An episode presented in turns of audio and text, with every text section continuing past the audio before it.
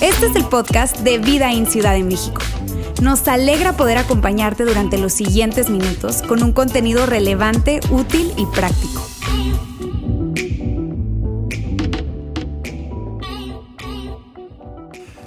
No sé si te parece de nuevo como a nosotros, ese tema medio intrigante que despierta algunas sensaciones de inicio, pero antes de saltar a comenzar esa conversación de si tu dinero hablara, Déjame saludar a todos los que hoy se conectan, no importa desde dónde lo hagas, no importa si lo estás haciendo en vivo ahora mismo que está transcurriendo esta transmisión en domingo, si estás escuchando ese podcast después de que ya ocurrió solo el audio, o si estás viendo nuestro canal de YouTube o nuestra página web que es vidain.org. No importa cuál sea el medio, no importa cuál sea el momento, gracias por sintonizarnos, gracias por tomarte el tiempo, te mandamos un fuerte abrazo desde aquí, como lo decía Luis hace un ratito las oficinas slash estudio del campus Vidaín en Saltillo. Es un honor llegar a ustedes, especialmente si esta es su primera vez que te conectas con nosotros.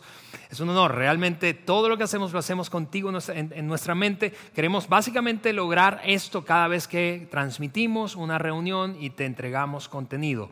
Que el contenido sea relevante, ¿verdad? Que lo puedas aplicar, que sea relevante para el momento que vives, independientemente de cuál sea tu etapa de vida, que sea útil, práctico, ¿verdad? Y que finalmente sea bíblico. Queremos entregar contenido bíblico aplicable y que sea finalmente relevante. Así que gracias otra vez. Este es el título de nuestra nueva serie, una serie súper corta de apenas dos domingos hoy. Y el próximo domingo terminaremos esta serie. Y quizá viene a tu mente una pregunta cuando nos escuchaste o me escuchaste eh, hablar de, esta va a ser la conversación alrededor de este tema de si tu dinero hablara. ¿Por qué hablar de dinero? ¿Por qué hablar de dinero? Especialmente porque hablar de dinero en el contexto de una iglesia. Quizá te preguntas eso y es válida esa pregunta. Yo quiero aclarar cuál es la razón que nos llevó a tomar tiempo para hablar de dinero. Número uno, dos nada más. Número uno, creemos que ese es un tema demasiado importante en tu vida y en mi vida como para pasarlo por alto. Es Realmente y de manera honesta quiero señalar esa como la primera razón. Es, demasiado importante como para pasarlo por alto y no hablar del tema. Número dos, no hay muchos espacios, no sé si coincides en esto conmigo, pero no hay muchos espacios en los que podamos hablar de dinero de una manera honesta, constructiva y en un ambiente seguro.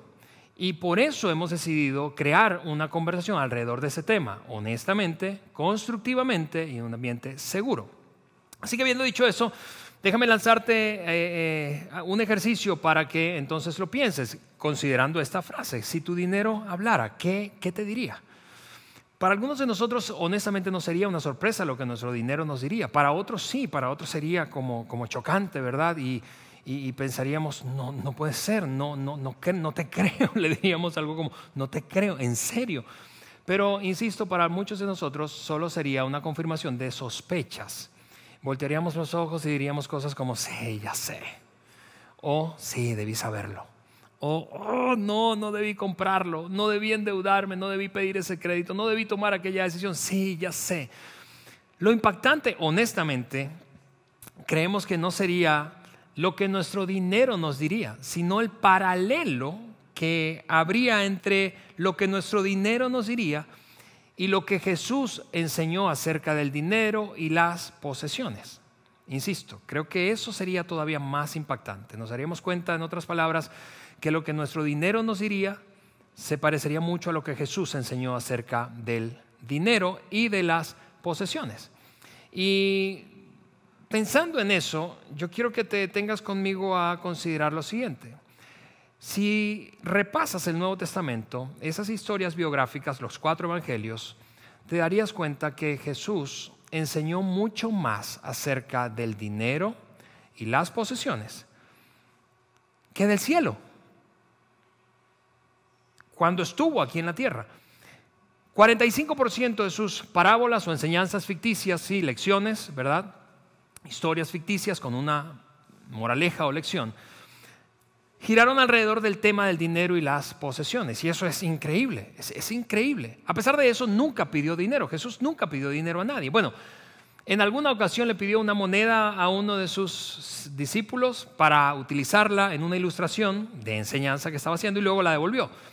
Entonces, si habló tanto de dinero y posesiones, y nunca le pidió dinero a la gente, ¿por qué entonces habló tanto de dinero? No sé si te parece eso como a mí, es, es curiosísimo. Bueno, él estaba detrás de algo en el ser humano, no detrás de su dinero. Y ese algo de lo que estaba o que estaba persiguiendo es tema de otra conversación. Pero es, increíble. ¿Y por qué entonces si Jesús habló tanto de dinero, no hacerlo nosotros? A la luz, insisto, de una conversación eh, constructiva, honesta y en un ambiente seguro. Salta conmigo entonces a esa primera cosa de dos que yo creo que nos diría nuestro dinero y que hace paralelo con la enseñanza de Jesús. Hoy voy a mencionar dos por un asunto solo de tiempo, ¿verdad? Podríamos seguramente eh, explayarnos más, pero mencionaré dos. La primera de ellas es esta. Nuestro dinero nos diría, la manera en que me usas es un reflejo externo de tu condición interna. Y yo sé que cuando tú lees eso, si te pareces un poquito a mí, a mí esa frase me incomoda. Me incomoda porque me obliga a, revisarme. Porque, ¿Por qué? Porque yo pienso, a ver, a ver, a ver, ¿qué, podría estar diciendo esto acerca de mí? Y voy a darte un momento para que proceses esa frase, porque, insisto, sé que puede ser incómodo. Porque te llevaría a la pregunta, ¿qué dice la forma en que uso mi dinero de mí? Procésalo ahí un momento. ¿Qué dice, por ejemplo, respecto a el ahorro, en tu caso, en mi caso? ¿Qué dice respecto al ahorro? ¿Ahorramos por un sentido de responsabilidad interna o ahorramos por miedo al futuro? ¿Ahorramos por avaricia, porque queremos acumular sencillamente, o no ahorramos por descuido? ¿Te das cuenta cómo lo externo está conectado con lo interno? ¿Qué dice respecto, por ejemplo, o qué diría respecto, por ejemplo, al gasto, a nuestra manera de gastar el dinero? ¿Hablaría de descuido? ¿Hablaría de, compulsividad internamente? ¿O hablaría de falta de autocontrol o egocentrismo? ¿qué, diría de nuestro, de nuestro interior? Es incómodo, yo lo sé, pero, pero creo que necesitamos hacernos esa, esa pregunta. ¿Qué dice? ¿Qué dice la forma en que manejo mi dinero internamente de mí? ¿Qué respecto al dar? a la generosidad. Es decir, damos por generosidad o damos por miedo. Muchas personas, especialmente en contextos religiosos, es decir, cuando asociamos nuestra generosidad con la religión, no importa en qué contexto religioso fuiste criado, terminan dando por miedo, por temor, porque piensan de alguna manera que Dios va a castigarlos si no lo hacen, Dios no va a bendecirlos si no lo hacen, y entonces se plantean una especie de transacción con Dios. O de lo que habla es de orgullo, tú sabes, la sensación de, que de creerte superior, de creerme superior a otros porque somos más generosos que ellos. O de interés, estoy planteando una transacción, un intercambio con Dios, bueno Señor, te voy a dar, pero tú sabes lo que necesito. ¿Qué dice de nuestro interior? Afortunadamente, nosotros contamos con un relato en el que Jesús estableció una conexión entre lo exterior y lo interior del ser humano. Y lo digo porque, insisto, no es tan sorprendente lo que nos diría nuestro dinero, en este caso, y lo primero que he dicho es, nos diría, soy un reflejo externo, la manera en que me usas es un reflejo externo de una condición interna. Pero el paralelo con lo que Jesús enseñó, mira lo que dijo Jesús y lo narró uno de sus biógrafos, lo, escribió uno de sus biógrafos llamado Mateo. Porque del interior, mira la relación que hay, del interior del hombre salen los malos pensamientos, los asesinatos, el adulterio, la inmoralidad sexual, los robos, las mentiras y los insultos. Es del interior, hay una conexión, hay una conexión entre la vida interior y lo exterior, lo que otros ven. Y eso es cierto también cuando se trata de nuestros recursos. Y claro que esta no es una herramienta para juzgar a otros, porque eso es demasiado fácil y es, una tentación que creo que todos sentimos al escuchar algo como esto. Por ejemplo, si estás casado o casada, tú dirías, o podrías decir fácilmente, sí, sí, por, supuesto, eso, eh, eso es cierto, estarías de acuerdo. Cuando entonces lo conectas con el comportamiento y la manera en que maneja el dinero tu cónyuge y dirías algo como, con razón, ese desastre que tenemos en casa, porque tú eres un compulsivo o tú eres un irresponsable, etcétera, etcétera, etcétera. Pero esta, esa no es la intención de esta conversación, no es una herramienta para juzgar a otros, sino más bien es una herramienta para el duro trabajo del autoexamen, tú sabes, insisto, detenernos a hacernos esta pregunta. ¿Qué dice tu forma de manejar, tu forma de manejar, mi forma de manejar, no la de otros, no la de mis hijos, ni la de mis padres, ni la de mis suegros, ni la de mi cónyuge, ¿qué dice? Ni la de mi jefe, ¿qué dice mi forma de manejar el dinero de mí, especialmente de mi vida interior? Y yo creo que esta es una pregunta que, para la que nos debemos una respuesta.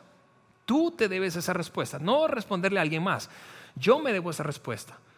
Necesito responder eso. ¿Por qué? Porque en la medida en que yo respondo eso, aclaro que debo trabajar internamente en mí para que eventualmente y en la práctica cotidiana mi uso del dinero sea cada vez mejor. Y una mentira común en la que podemos caer cuando se trata de este tema del manejo del dinero es esta, es, una frase que nos decimos mucho, creo yo. Si tuviera más dinero entonces, si tuviera más dinero entonces comería más saludable, sí, porque la comida saludable es muy cara. Si tuviera más dinero entonces viajaría a ese lugar. ¿Por qué? Porque no puedo ahorrar para viajar a ese lugar que tanto anhelo. Si tuviera más dinero sería más generoso, más generosa. Si tuviera más dinero dejaría ese hábito o iría al médico o podría hacer o dejar de hacer si tuviera más dinero. Pero es una mentira súper común de cualquier manera sigue siendo una mentira. ¿Por qué lo digo? Porque el dinero es como una especie de lupa de aumento. El dinero lo que hace es amplificar lo que hay en nuestro interior. El dinero hace que una persona, mientras más tiene, más se note lo que tiene adentro. Si una persona es generosa sin mucho dinero, será más generosa con mucho dinero, dicho de otra manera. Si una persona es avara sin mucho dinero, será más avara con mucho dinero.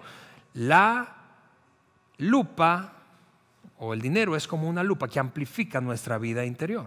Así que lo primero, insisto, que nos diría nuestro dinero es, la manera en que me usas es un reflejo externo de una condición interna. Lo segundo que nos diría nuestro dinero es esto.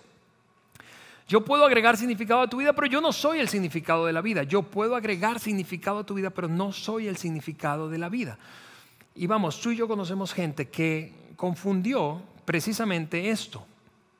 Creyó que el dinero y su vida básicamente se trataba de acumular la mayor cantidad de dinero posible y eventualmente terminó solo, sola. ¿Por qué? Porque terminó valorando más las cosas y los logros y la cantidad de ceros y la cantidad de estatus o calidad de vida que a la gente que le rodeaba.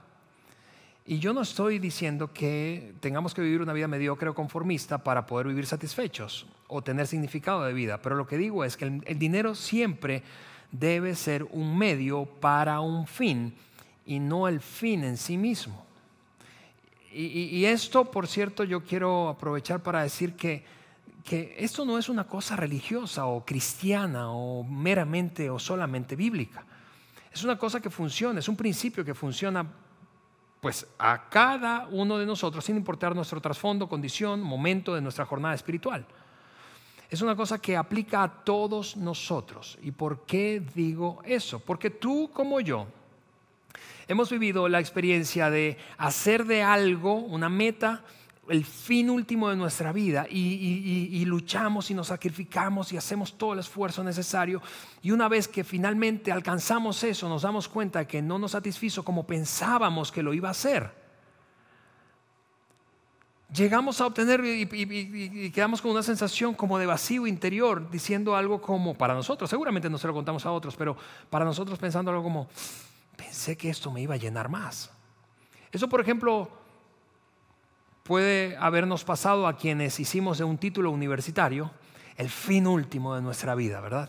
Y entonces empezamos a estudiar la carrera con una sola razón o con un solo motivador y objetivo final, el título, el título, el título. Y, al, y, al, final, cuando te titulaste, te entregaron el título, quedaste con esa sensación. Eso me pasó a mí. Es exactamente lo mismo cuando se trata del dinero. Yo puedo, diría nuestro dinero, agregar valor a tu vida, pero yo no soy el significado de tu vida. Ser un medio para un fin es lo que hace que cualquier cosa tenga sentido en la vida.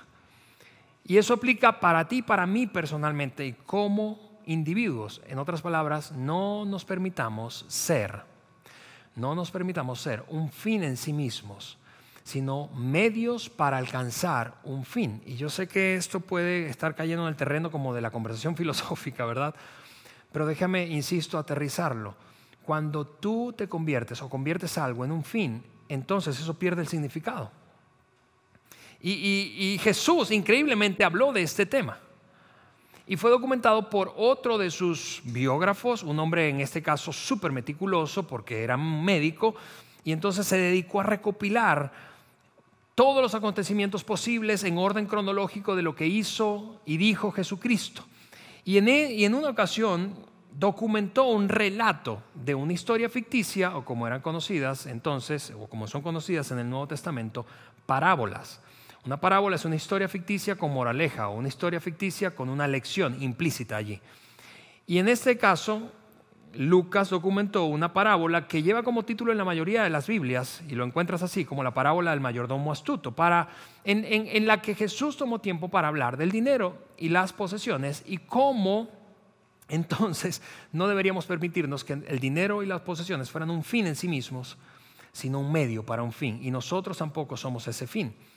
Ahora, te doy un poquito de contexto de ese momento en el que Jesús está enseñando. Hay una audiencia mezclada, heterogénea, ¿verdad? Hay gente muy religiosa, gente de grupos o facciones, doctrinas, líneas de pensamiento religioso muy bien definidos. Hay gente que pues es un tipo nini, ¿verdad? Ni, ni es muy muy, ni es tan tan. Eh, hay gente que es al contrario escéptica, que está allí como para, así como tú sabes, esa postura evaluadora, a ver si, si vale la pena escuchar a este hombre. Es, es un público muy, muy heterogéneo, hay hombres, mujeres, hay gente joven, hay niños incluso. Y Jesús entonces toma tiempo para enseñar acerca de un hombre que tenía una, una suerte de negocio, ¿verdad? Siendo entonces el dueño y patrón, contrata a un administrador para que administre sus bienes. Y es básicamente lo que tenía o parece tener en la historia ficticia, en esta parábola, es una, especie de comercializadora de productos diversos de la época, pues aceite, grano, etc. Y este patrón se entera que este hombre está malversando los fondos, está administrando mal y empieza a correrse el rumor y llega a oídos del patrón, tanto que lo confirma y decide despedirlo. Así que le envía una notificación, no estando en el mismo lugar, ¿verdad? Y le dice, voy a ir allá a verte, pero prepara ya un informe final porque te voy a despedir. Este obviamente entra en una crisis, una crisis que seguramente es conocida por algunos de nosotros, a quien quizás ha vivido la experiencia difícil de ser despedido, pero está en ese, punto de pensar, ¿qué hago? ¿Qué hago? ¿Cómo resuelvo? ¿Cómo resuelvo? ¿Cómo resuelvo? ¿Cómo resuelvo? Y entonces, en un ataque de astucia, toma una, ruta y, está cuestionándose. Y eso es lo que quiero leer contigo. El administrador pensó al escuchar que estaba despedido, ¿y ahora qué haré? Mi jefe me ha despedido. Yo no tengo fuerzas para acabar zanjas y soy demasiado orgulloso como para mendigar. El hombre dijo, ¿sabes que Yo tengo un tiempo y una oportunidad limitadas. Yo no soy del tipo de handyman. Yo no, no, no, no, me, no, no me va muy bien con los esfuerzos físicos, así que tengo que resolver con mi mente. Y él entendió que tenía un tiempo y una oportunidad limitadas, y déjame explicar eso, es como si se estuviera cerrando una ventana, cerrando una ventana, cerrando una ventana, y él dijo, se me va, se me va esa oportunidad, se me va el tiempo y debo resolver. Y entonces dijo, ah, ya sé cómo asegurarme de que tendré muchos amigos, que me recibirán en sus casas cuando mi patrón me despida. Y él entendió, quiero quedarme en esta palabra por un momento, que esa palabra cuando era sinónimo de tiempo y tiempo limitado. Entonces te cuento qué es lo que hizo.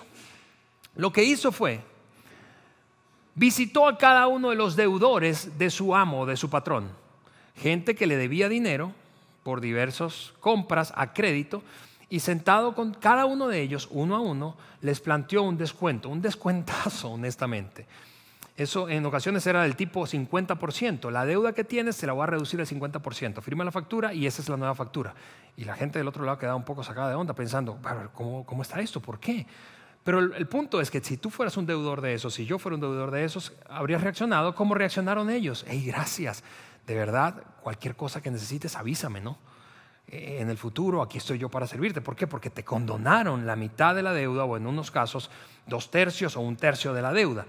Y él lo hizo sumamente rápido, se movió con, velocidad.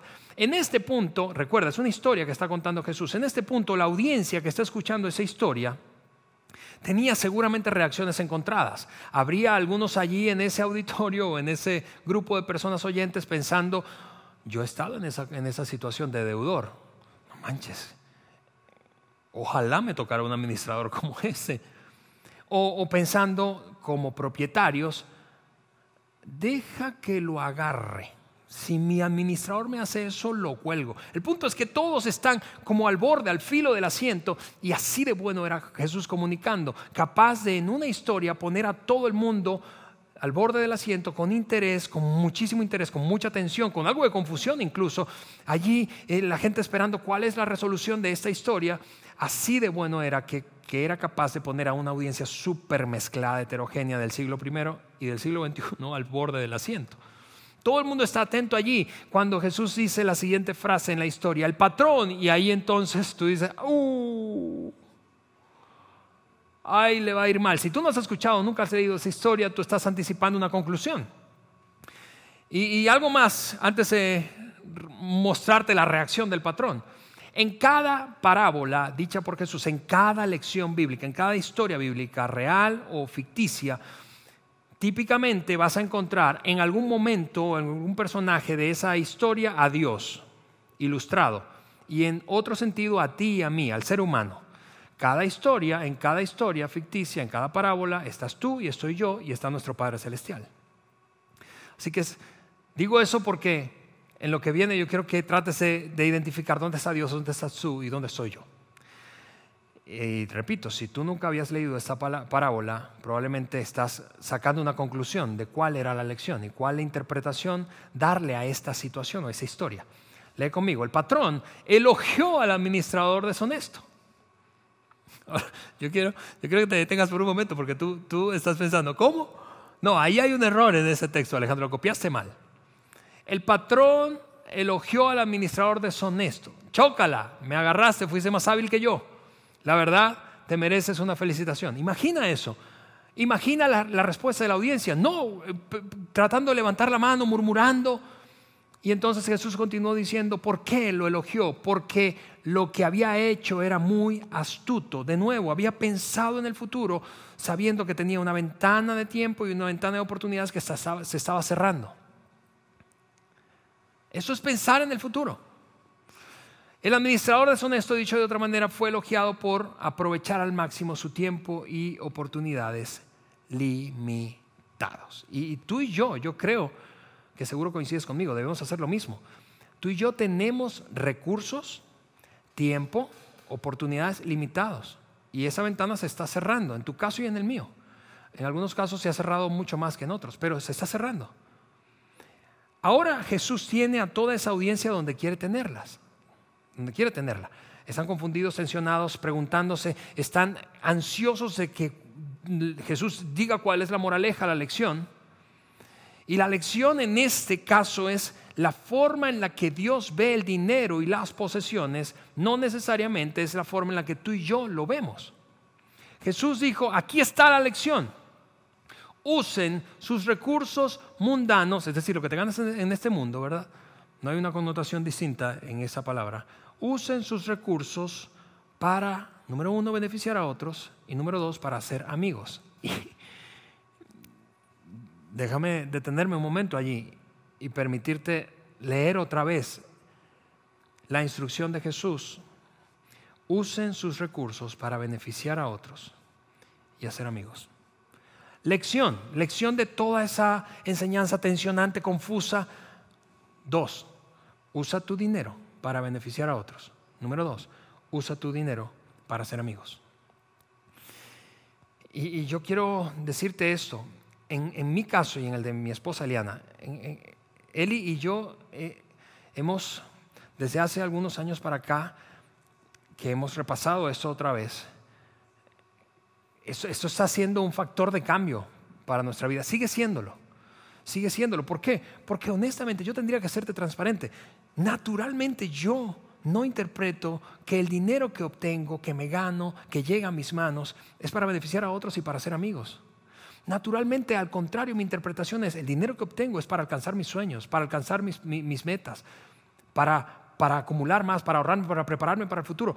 Y Jesús dijo en esa parábola, esas son las dos razones por las que tienes dinero y cosas o estas son las dos razones que deberías, para el cual deberías utilizarlo, para beneficiar a otros y hacer amigos.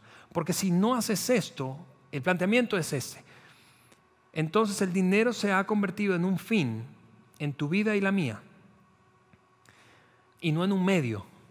¿Te das cuenta que aquí está planteado que el dinero debería ser y las cosas deberían ser un medio para beneficiar a otros y para hacer amigos?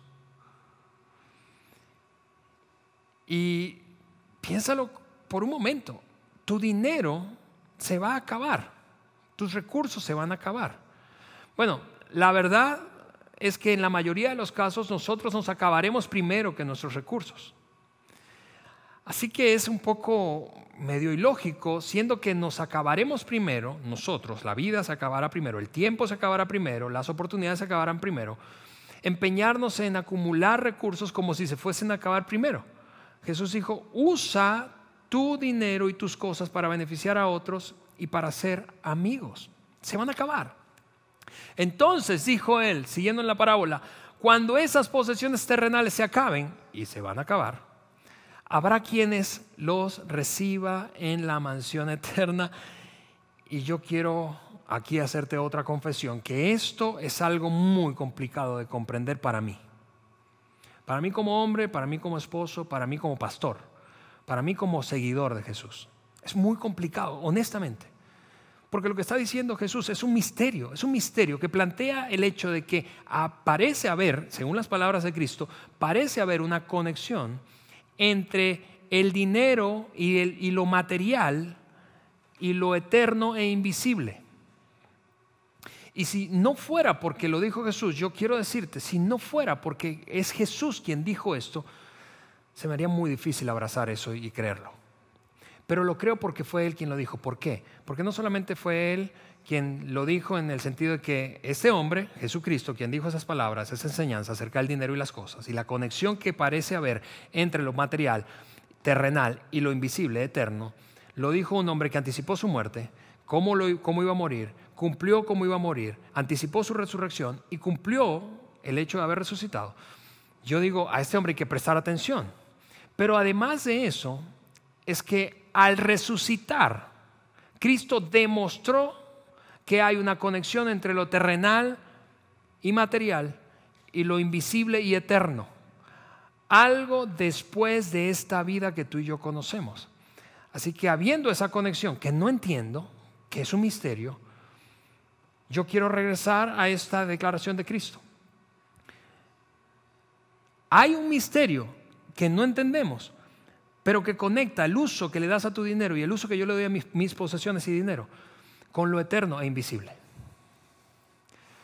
De nuevo, la manera en que manejo mis recursos aquí en la tierra causa un impacto en la eternidad. Ese es el planteamiento de Jesús en esta parábola o en esta em, historia ficticia con moraleja.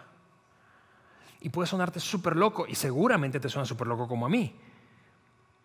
Y si tuviéramos la oportunidad de tener a Lucas, quien escribió y recopiló esta, este momento de la enseñanza de Cristo, le diríamos, Lucas, eso suena súper loco, seguro que entendiste bien. Y él dijo, mira, yo soy demasiado meticuloso. Él nos diría, soy demasiado meticuloso. Y fui demasiado meticuloso como para cometer un error así. Porque yo tampoco lo entiendo muy bien. El, punto es, finalmente, que el dinero es un medio, de acuerdo a Jesús. El dinero no es un fin. El dinero no es un fin, es un medio. Es un medio.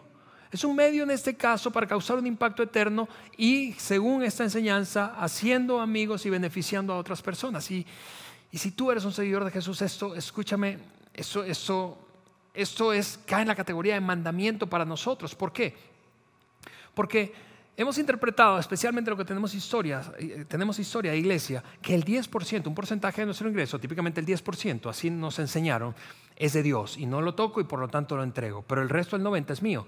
No, no, no, el planteamiento de esta enseñanza es el 100% de lo que tú tienes, el 100% de lo que yo tengo, cristianos, seguidores de Jesús, le pertenece a Dios y tú y yo somos administradores que deberíamos aprender a usar ese dinero para fines más grandes que nosotros mismos, que trasciendan nuestros propios beneficios. Y esto no es de, ninguna manera un llamado a la mediocridad y al conformismo, ¿verdad? Y a, y a vivir irresponsablemente, pero es un llamado a vivir una vida de significado.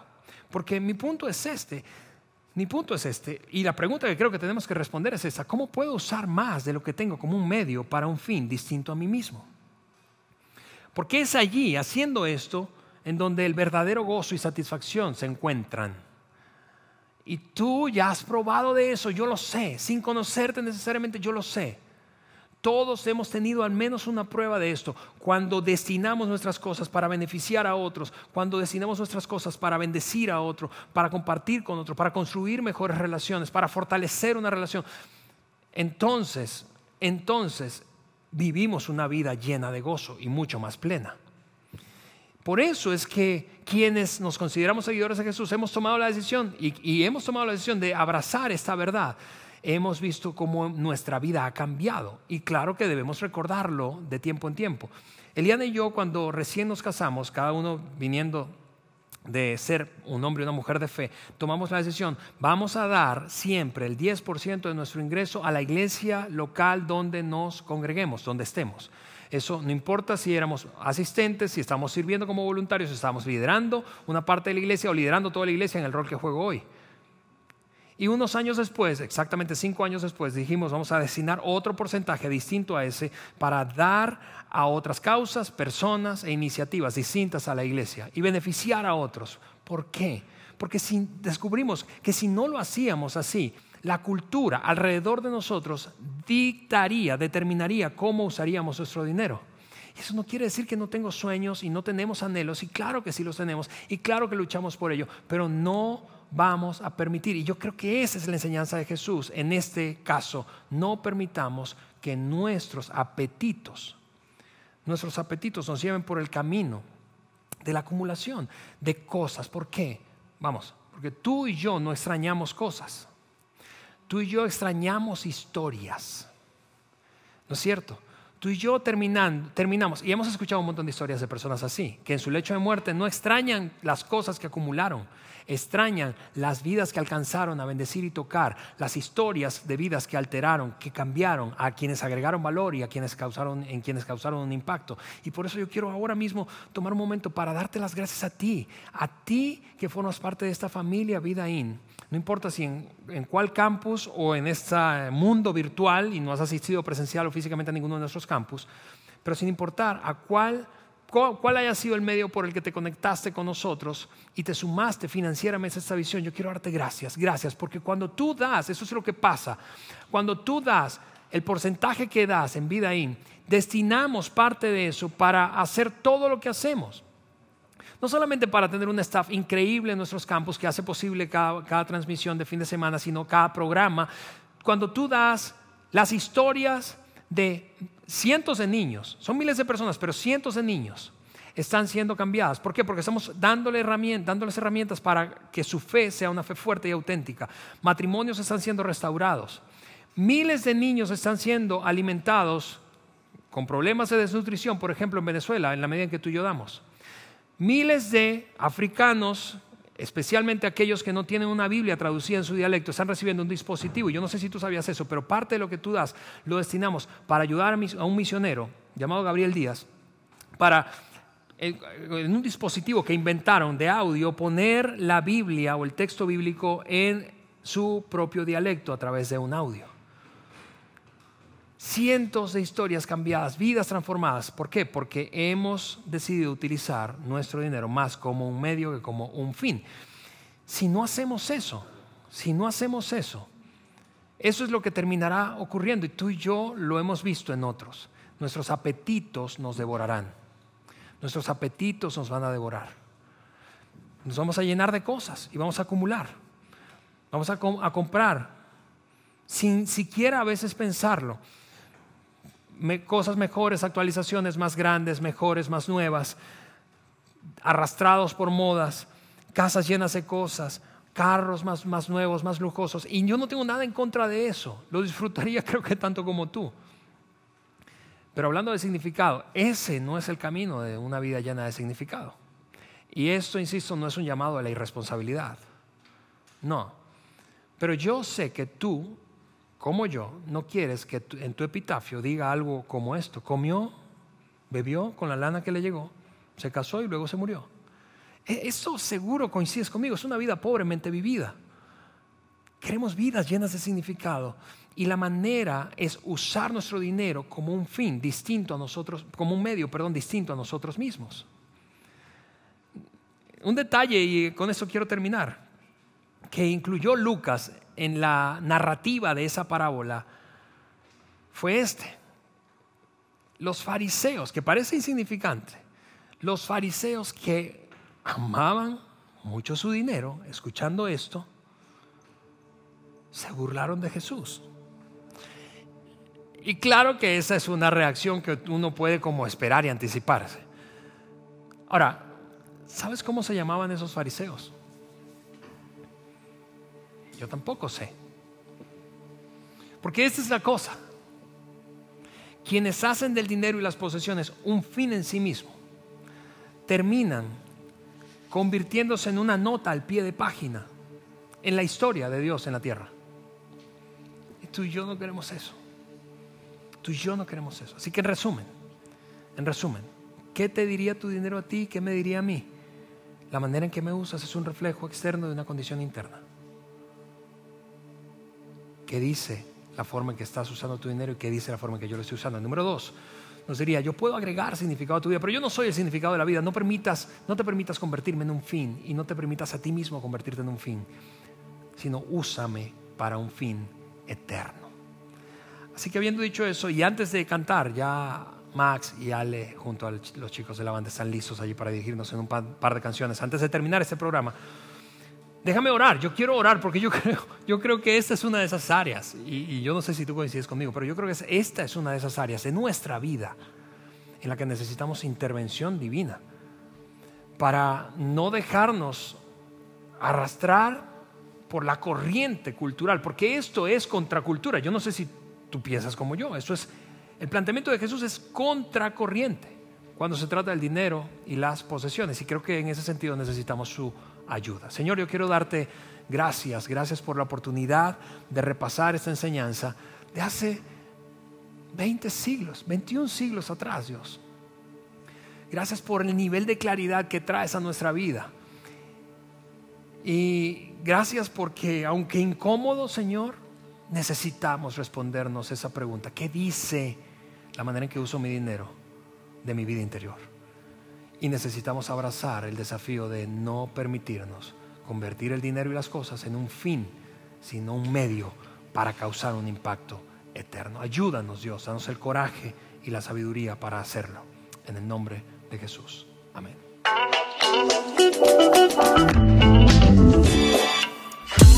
Sigue conectado a los contenidos de Vida en Ciudad de México a través de nuestro sitio web y de las redes sociales.